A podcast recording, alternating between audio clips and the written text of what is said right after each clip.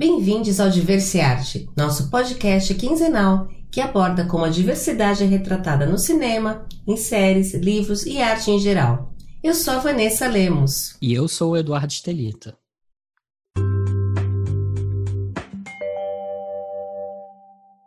O episódio de hoje vai ser sobre aquela que, na minha opinião, é a melhor série de 2020, mas de lavada. Ela está no catálogo da Amazon Prime e se chama Little Fires Everywhere, que em português ficou Pequenos Incêndios por Toda Parte. E não, não é um documentário sobre a Amazônia durante o governo Bolsonaro. É uma minissérie em oito episódios que fala sobre maternidade, descoberta da sexualidade na adolescência e principalmente sobre tensões raciais e privilégios. É uma série de diálogos, de pequenas cenas sutis que ilustram muito bem os problemas sociais provocados pelo racismo estrutural. Edu, essa série me fez prender a respiração algumas vezes.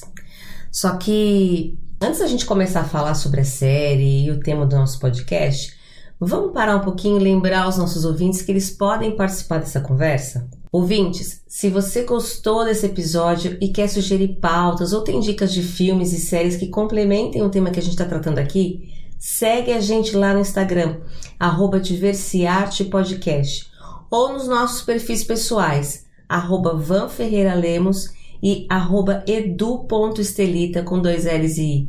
Deixa sua mensagem pra gente.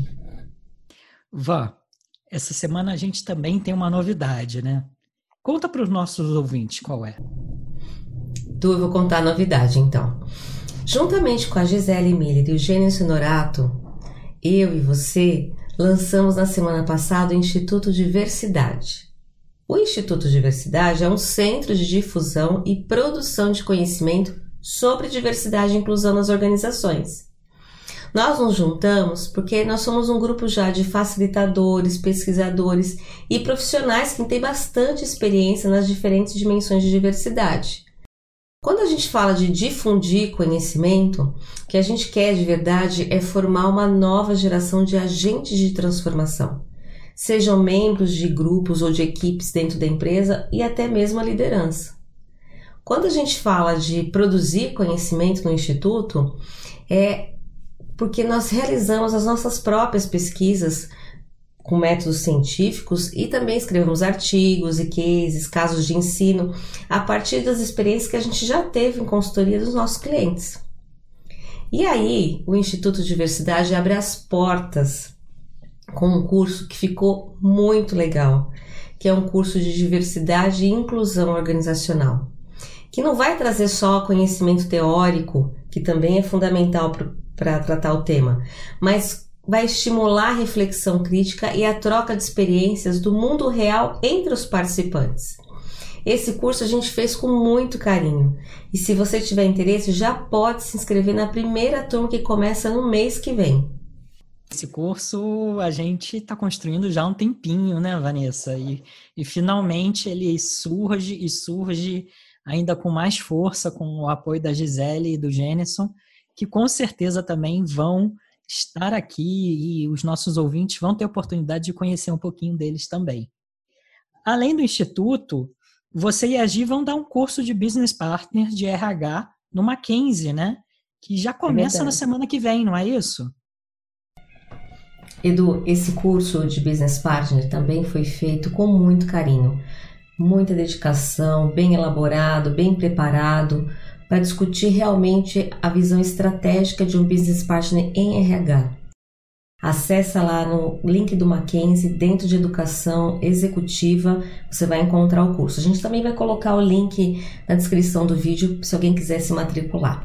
Que legal, que legal. E onde a gente pode encontrar mais informações sobre o Instituto, informações sobre o nosso manifesto, aqui a gente veio e o conteúdo de cada aula do nosso curso? O site do Instituto é www.institutodiversidade.com.br. Lá você vai encontrar o nosso curso de diversidade e inclusão organizacional e mais informações sobre o Instituto. A gente também vai deixar o link na descrição do episódio, tanto desse quanto do curso de Business Partner do Mackenzie. A série Little Fires Everywhere foi adaptada do livro que leva o mesmo nome, que é um best-seller, que foi escrito pela Celeste Ng. A história da, da série ela gira em torno da relação entre Helena, que é uma jornalista, mãe de quatro adolescentes, branca, classe média alta, interpretada pela Reese Witherspoon. E a outra personagem é a Mia, que é uma artista plástica, mãe de uma adolescente e é negra, que é interpretada pela Kerry Washington, que é uma atriz da série Scandal.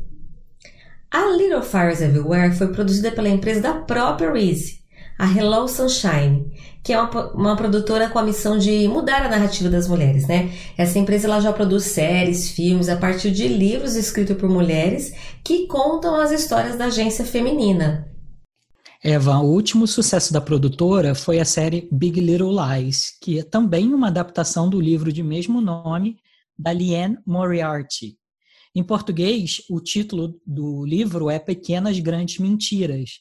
E não, ele não é sobre as mentiras no CV dos ministros do governo Bolsonaro, nem sobre a suposta cura pela cloroquina. Eu poderia fazer isso o dia inteiro com esses títulos de série estranhos. E é uma série que aborda maternidade, sororidade e violência doméstica.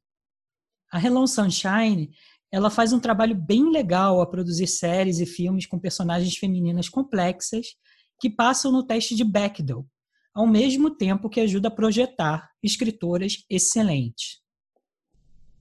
Isso mesmo, Edu. E para os nossos ouvintes que não conhecem o que é o teste de Bechdel, ele se trata de um teste que apareceu a primeira vez em 85 em uma história de quadrinhos que foi escrito pela Alison Bechdel.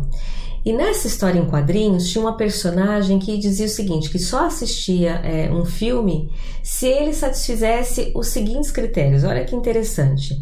O filme deveria ter pelo menos duas mulheres com, com nomes, né? Tinha que conversar uma com a outra e sobre qualquer assunto que não seja um homem. E o, o site backdeltest.com já analisou mais de 4.500 filmes e só menos da metade passam no teste. E essa proporção se mantém para os filmes indicados ao Oscar também. É, é, realmente a gente ainda tem um problema de representatividade feminina, de personagens femininos complexos que têm uma vida além é, de histórias que giram em torno de um homem, né?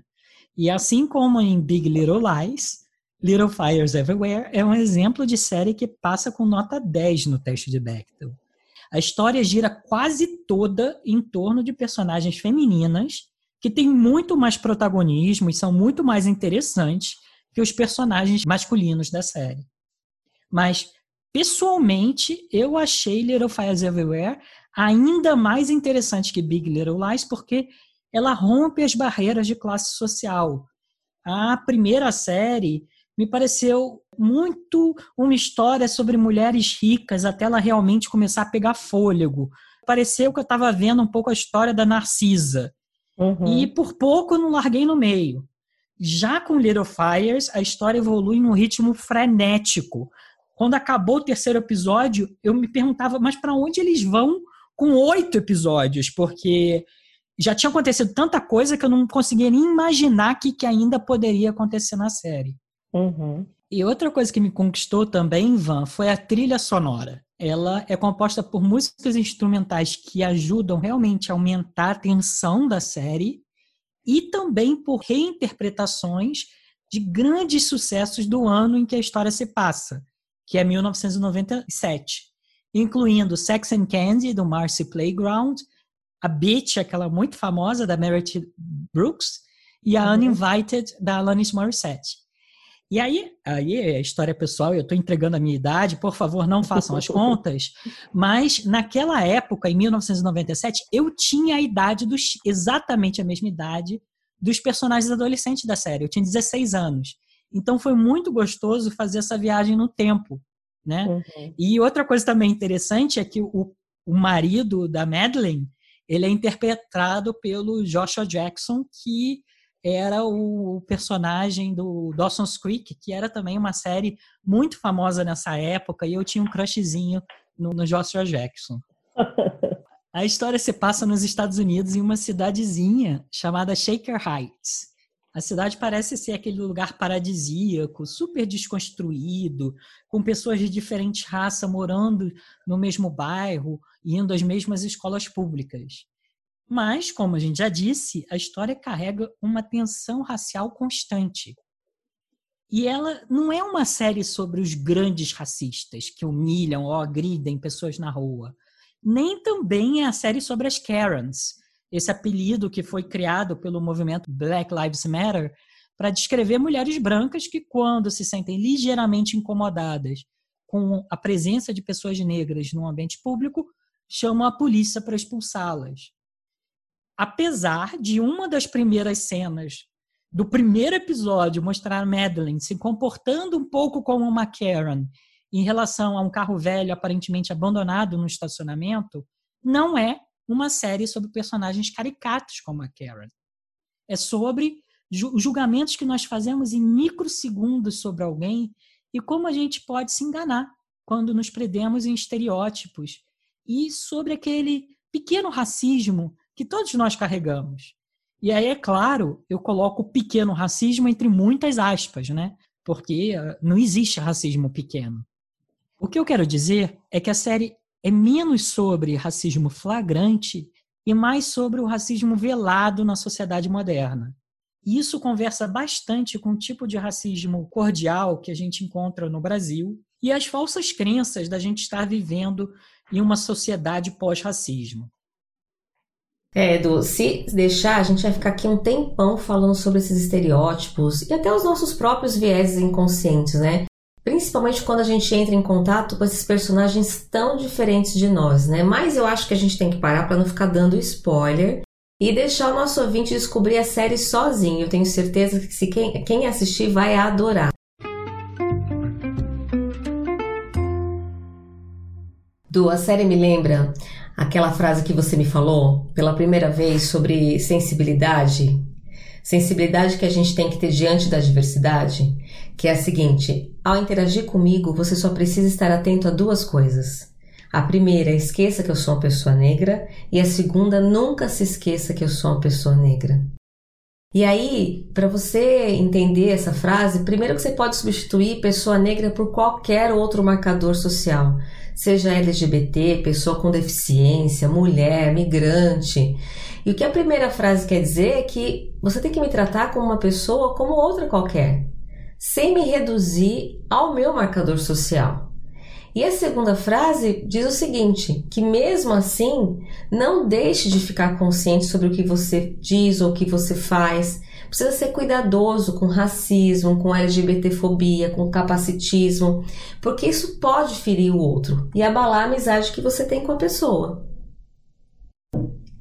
Eu já ouvi muita gente dizendo assim: Olha, eu sempre me preocupo com o meu comportamento, eu não faço nada com outro que eu não gostaria que fizessem comigo. Só que essa regrinha de ouro aí, ela é perigosa, porque você não sabe o que o outro espera, o que o outro precisa, qual é a necessidade do outro, ou pelo que o outro já passou, né? Você não pode assumir que em uma situação, um comentário preconceituoso, uma discriminação que não te incomoda pessoalmente, não vai incomodar o outro. Né? Você não tem que passar pelas coisas que o outro passa todos os dias. Você de repente tem privilégios que o outro não tem. Isso que você falou é sobre a regra de ouro, né? As pessoas acham que empatia é você usar essa regra do, de ouro. Não faça com os outros o que você não queria que ele fizesse com você. Né? E aí, quando a gente está falando de diversidade, é você atravessar essa regra de ouro e, e, e, e ganhar consciência e se informar para não fazer com o outro o que o outro não gostaria que não fizesse com ele. Que Exato. pode ser alguma coisa que não te incomode. Mas eu acho também que é importante a gente dizer né, que é, se você ouvinte, que por acaso você é branco, cisgênero, heterossexual, sem deficiência, é, quer dizer que você agora tem que estar tá pisando em ovos e interagir com pessoas pertencentes a grupos minorizados? Não, não é por aí, porque todo mundo que vem de uma minoria aprendeu a, a duras penas a ser bastante resiliente e se acomodar facilmente a pequenas agressões e pisadas de bola. Mas o que eu, como LGBT e muitas pessoas, é, membros de grupos minorizados, é, esperam dos, dos seus amigos é que eles tenham consciência e que estejam pelo menos abertos a ouvir e corrigir os comportamentos deles quando eu trouxer para a mesa algo que me incomodou. Então, obviamente, você tem que estar atento, você tem que ter uma certa consciência, mas pisadas de bola vão acontecer, a gente vai vacilar uma hora ou outra, vai falar uma coisa errada. Esteja aberto a ouvir quando a pessoa falar isso pra gente, né? E o, o, o que realmente eu acho que quebra amizades é quando uma pessoa traz algo de uma, da experiência dela de desvantagem e é, a gente descarta como se fosse mimimi. E aí é nesse momento realmente que a relação, a amizade pode se romper, né? É nesse momento que ela está mais sensível. Não na pisada de bola em si, mas na recusa em ouvir e adaptar o seu comportamento. E, Van, tem uma cena que é muito marcante na série. As filhas adolescentes da Mia e da Helena estão passando cada vez mais tempo com a mãe da outra. E aí, então, a Pearl, que é a filha da Mia, admira na Helena a estabilidade e o conforto que ela oferece aos filhos. E a filha da Helena, a Izzy, admira na Mia a liberdade e a coragem para lutar contra a hipocrisia. Além disso, a Helena e a Mia estão apoiando lados opostos de uma batalha judicial, o que aumenta ainda mais a tensão entre elas. A Helena diz para Mia que ela não é uma boa mãe porque fez escolhas ruins. E aí a Mia responde com uma frase que eu acho que é, é a frase da série, né? É o diálogo da série. Você não fez escolhas melhores. Você teve escolhas melhores. Quando ela diz isso, ela está falando de privilégios. E uhum. muita gente se incomoda quando alguma outra pessoa afirma que você é privilegiada. Né? A primeira resposta é: ah, mas você não sabe pelo que eu tive que passar. Ou alguma variação do tipo: se eu cheguei lá é porque eu mereci sim. Uhum. E as pessoas confundem privilégio com merecimento. O fato de você ter trabalhado duro e vencido dificuldades para chegar onde chegou não impede que você tinha acesso a privilégios que te colocaram na frente de muitas outras pessoas que sofreram desvantagens sistêmicas. Em outras palavras, o privilégio não é sobre o que você teve que passar. O privilégio é sobre o que você não teve que passar. Mas isso tudo parece muito abstrato, Van. Sim, Edu. Vamos fazer um teste dos quatro privilégios básicos? Ouvinte, responda sim ou não às perguntas que eu vou fazer sobre os quatro privilégios básicos, tá? E aí vamos avaliar isso para a gente entender de maneira mais concreta como funciona o privilégio e o que ele é. Ontem à noite, você teve dificuldade para cair no sono porque você não tinha que comer? Quando era criança, você tinha que esperar na escola todo dia até a hora do almoço para ter a sua primeira refeição? Quando for se deitar hoje à noite, você vai se preocupar se vai ter dinheiro para comprar comida amanhã? Se você respondeu não, você tem o privilégio da comida. Você sabe se vai encontrar um lugar para dormir protegido do ataque de estranhos ou da violência física de familiares? Você tem receio de não ter como se proteger da chuva ou do frio intenso essa noite? Você já perdeu todos os seus bens em um deslizamento de terra ou em uma enchente? Se você respondeu não, você tem o privilégio da moradia.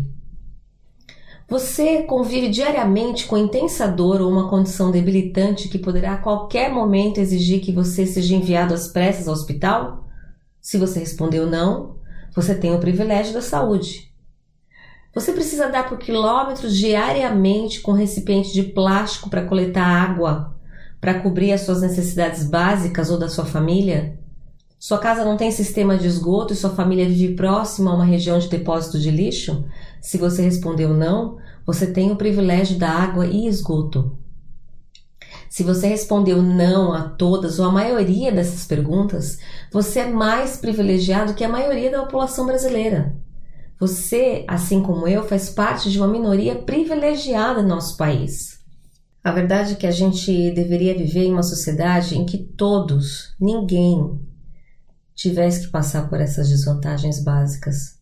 E para piorar, não é só isso. Tem mais uma série de outras coisas é, das quais as pessoas que fazem parte de alguma minoria são submetidas todos os dias. Vou, vou te dar alguns exemplos. Por exemplo, sentir medo de ser humilhado, agredido, preso ou até assassinado por um policial ou segurança só porque você saiu de casa para ir para o trabalho, para voltar da escola, para caminhar ou para ir até o mercado da esquina. Conviver com olhares de medo ou perceber que as pessoas agarram suas bolsas ou atravessam a rua quando você passa por lá ou anda na rua. Lidar constantemente com olhares, cochichos ou as pessoas que apontam o dedo para você quando você está na rua. Ou sentir medo de ser descoberto, denunciado, agredido, devido à sua orientação sexual, muitas vezes por pessoas do seu círculo familiar, profissionalmente ou até completamente estranhos ficar preso numa estação de metrô depois de você andar uma hora porque o elevador que conecta a estação está quebrado, ser incompreendido, descartado durante processos seletivos porque eles foram realizados por pessoas de raça e origem social completamente diferentes da sua, ou então ser interrompida constantemente, ter as suas ideias ignoradas ou desqualificadas, para que depois de alguns minutos ouvir as mesmas ideias valorizadas quando ditas por outra pessoa de outro gênero, raça ou condição social. E a lista continua, eu tenho certeza que vocês conhecem uma ou outra situação. Agora, se você não teve que passar por essas situações, saiba que elas fazem parte da rotina de muitos. Eva, tem um episódio que mostra o privilégio em ação. É, esse episódio ele tem um título chamado 70 centavos. E ele começa assim. Ele começa com uma imigrante pobre tentando comprar leite em pó no mercado do bairro para o seu filho, bebê, que chora sem parar. E aí faltam esses 70 centavos e a caixa do mercado não deixa ela comprar o produto com esse desconto. Esse produto ele custa em média uns 10 dólares nos Estados Unidos.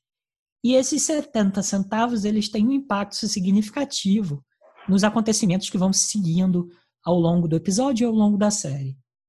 E o episódio termina com uma adolescente branca de classe média alta pegando um ônibus à noite. Ela tá abalada, tá triste, e aí quando ela entra no ônibus, ela se dá conta que falta 70 centavos para completar a passagem que nos Estados Unidos custa entre 1 e 2 dólares. E aí o motorista faz a gentileza de deixar ela usar o ônibus. Em um caso, a gente está falando de uma diferença de 7% no preço do produto. Em outro, de uma diferença de 40 a 70% no preço. Essas cenas elas contam uma história de privilégios. Quem pode e quem não pode ficar sem dinheiro? Como julgamos as pessoas? Quem é merecedor da nossa empatia, da nossa sensibilidade e da nossa gentileza?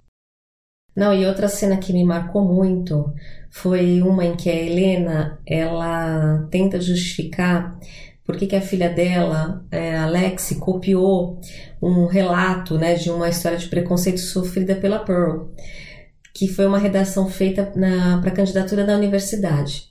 Nos Estados Unidos, né, é uma forma que as universidades têm para encontrar maior diversidade dos alunos é pedir para que os candidatos escrevam um relato de superação diante das dificuldades. E aí eles conseguem é, contrabalancear as desvantagens que alguns alunos tiveram para chegar na universidade. E até mesmo ajuda a relativizar as notas é, brutas, né, num contexto de cada um. Identificar as pessoas que são mais mimadas ou até mesmo insensíveis às dificuldades do outro, como é a Alexi. E aí a Helena, assim, totalmente sem perceber os seus privilégios, na cegueira de não querer ver isso, né? acha que esse tema da redação não faz sentido, porque ela entende que Alex só tem a vida que ela tem sem grandes dificuldades porque a Helena batalhou lá no passado. Só que o que a Helena não está entendendo é que ela faz parte de um sistema que geração após geração é, teve uma, fez parte de uma família que teve vantagens em comparação a outras famílias, né?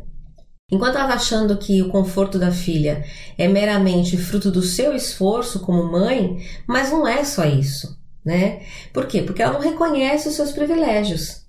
É, e se ela não reconhece os privilégios, como é que ela vai abrir mão deles para conseguir construir uma sociedade mais justa, né? E isso tem muito a ver também com o debate sobre cotas nas universidades aqui no Brasil. Muitas pessoas que já são privilegiadas não enxergam quantas vantagens elas tiveram para chegar onde chegaram, mesmo que tenham se esforçado para chegar até lá. Eu costumo comparar com uma corrida, como se a vida fosse uma grande corrida de obstáculos, que todo mundo vai passar por vários obstáculos, mas tem algumas pessoas que vão largar já na frente, enquanto outras pessoas vão largar nessa corrida lá atrás. É isso que é o privilégio, é aquilo que te, te coloca lá na frente da corrida da vida. É isso aí. E esse debate sobre o Enem durante a pandemia ou sobre o home office como o futuro do trabalho, eles não refletem a realidade do brasileiro médio, né?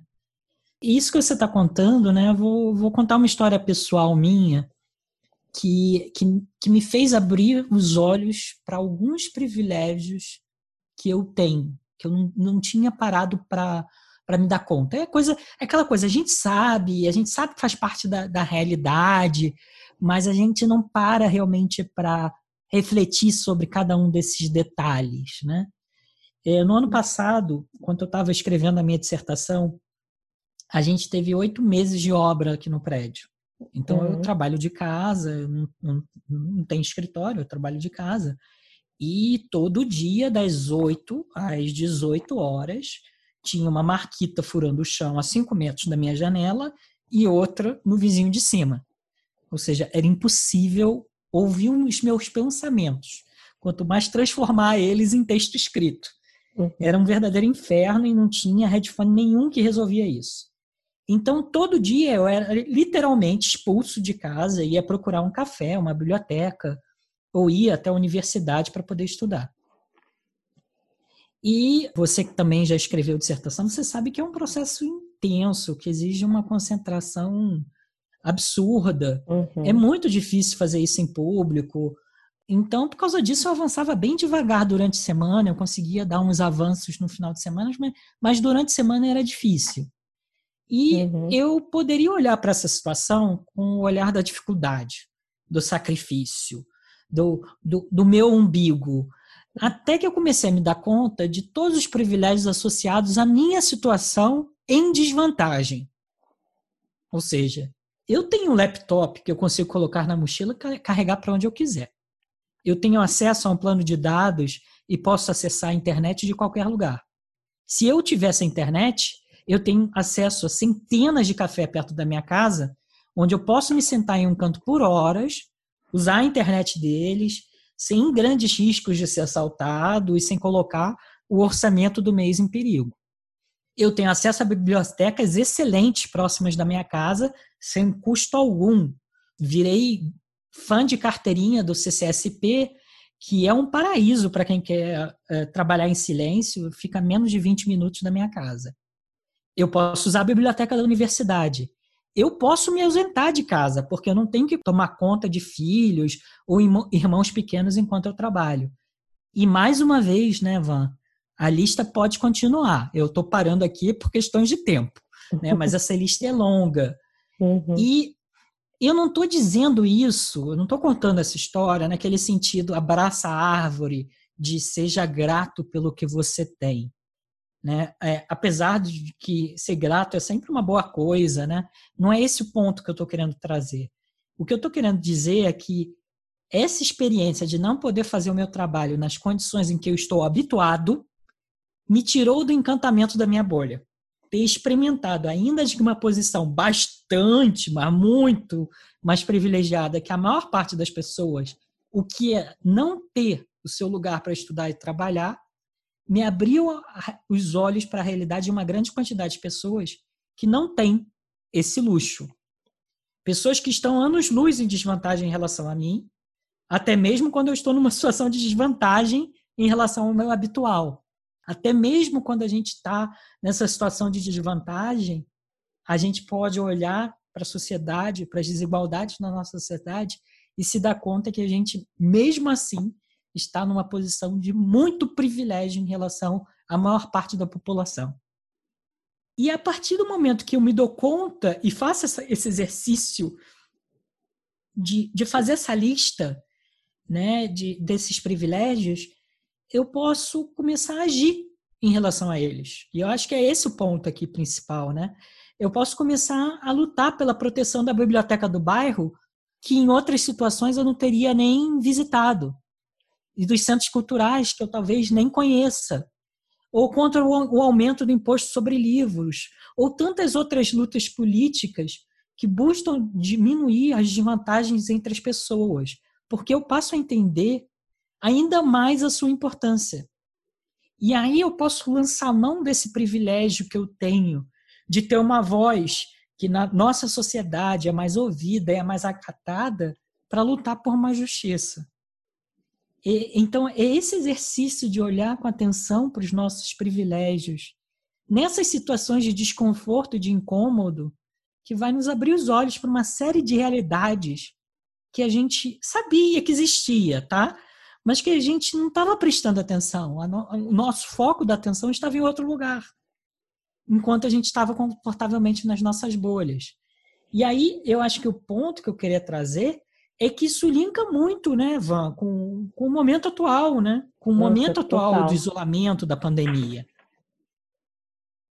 Não, total. Isso que você está falando é muito pertinente para esse momento atual, né? Então, bom, eu imagino que muitos dos nossos ouvintes estão é, possivelmente em isolamento social, tendo que usar máscara, é, se estiverem saindo de casa, usar máscara quando sai, ou até mesmo se estiverem trabalhando, usar máscara todo o dia inteiro cuidando dos filhos em casa, ao mesmo tempo trabalhando, enfim. É, ou até mesmo com parentes no hospital. Só que esse momento, que é tão difícil para todo mundo, ele não é difícil da mes na mesma medida para todos. Né? Então a gente pode usar esse momento para fazer um exercício para identificar os nossos privilégios nessa situação. Então, primeiro, quem pode, quem não pode se isolar? Quem pode se isolar, continuar recebendo o seu salário e não ter o risco de ser mandado embora, né? Ou então uma trabalhadora doméstica que tem que encontrar alguém nessa situação para deixar os filhos, porque precisa sair para trabalhar mesmo diante dessa situação. E aí entender que é, nós, bom, eu pelo menos, nós mulheres, nós perdemos a nossa rede de apoio, precisamos continuar trabalhando e está muito difícil, muito estressante. Mas você precisa ainda reconhecer que, diante da situação, ainda nós somos privilegiadas por podermos ficar em casa com os nossos filhos em isolamento social, né? Outra coisa também que faz muita diferença nesse momento é o acesso à internet. Com um pacote de dados suficiente para poder estudar, trabalhar, não é todo mundo que tem acesso a isso. E para aqueles que o SUS é a única opção, né? Então eu posso aprender que no momento atual, mesmo de dificuldade para mim também, a minha dificuldade não é igual à do outro. E a gente pode transformar tudo isso na, em uma ação concreta para ter uma sociedade melhor para todos. Esse momento, essas dificuldades que a classe média está vivenciando durante a pandemia, elas são muitas realidades que são vivenciadas pelas classes mais baixas diariamente na sociedade brasileira, né? E aí, talvez essa experiência agora de ter um parente que vai no hospital e se depara com um, hospital sem leito, talvez vai fazer com que a gente tenha maior consciência na hora de, de lutar pela nossa saúde, pelo SUS, né? Para pessoas que, que vivenciam essas realidades todos os dias. É a mesma coisa das trabalhadoras domésticas, como você falou, né? As trabalhadoras domésticas, todo dia elas têm que encontrar uma solução para um lugar para poder deixar os filhos, para poder ir trabalhar e cuidar do filho de outras mulheres. Então, eu gostaria de fechar num, de uma forma um pouco mais positiva né, esse, esse podcast. Eu sei que o tema vai um pouco mais pesado, mas eu acho que eu, de vez em quando a gente precisa um pouco desse peso para chacoalhar um pouquinho da, a nossa existência, sair um pouquinho da nossa bolha. Né? E o Ian McLaren, ele tem uma frase que amarra muito bem esse tema, que é Todo mundo que você encontra está lutando uma batalha da qual você não sabe nada a respeito. Seja gentil sempre. Seja gentil sempre e lute a batalha com ele para que ela seja menos difícil. Você não escolhe muito dos privilégios que tem, mas você pode escolher o que você faz com eles.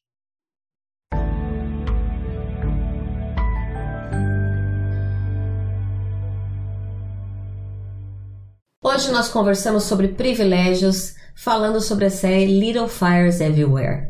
Se você ouvinte quiser sugerir filmes, séries para os próximos episódios ou simplesmente deixar um comentário sobre o podcast, deixe uma mensagem para a gente no nosso perfil no Instagram, que é @diversiartepodcast, que também está no Spotify, no Google Podcasts, no Anchor, no Breaker e outras plataformas você consegue achar a gente por Diversiarte. Se preferir, estamos também no Instagram com os nossos perfis pessoais, arroba Van Ferreira Lemos e arroba edu.estelita com dois L's e I. Não deixe de aproveitar para conhecer a proposta do Instituto Diversidade e se inscrever no nosso curso. Eu vou colocar descrição, na descrição do episódio o link para o curso do Instituto Diversidade e também o curso do Mackenzie. Foi um prazer estar com vocês hoje e obrigado por nos escutar. Nos vemos daqui a 15 dias para mais uma conversa sobre diversidade e arte.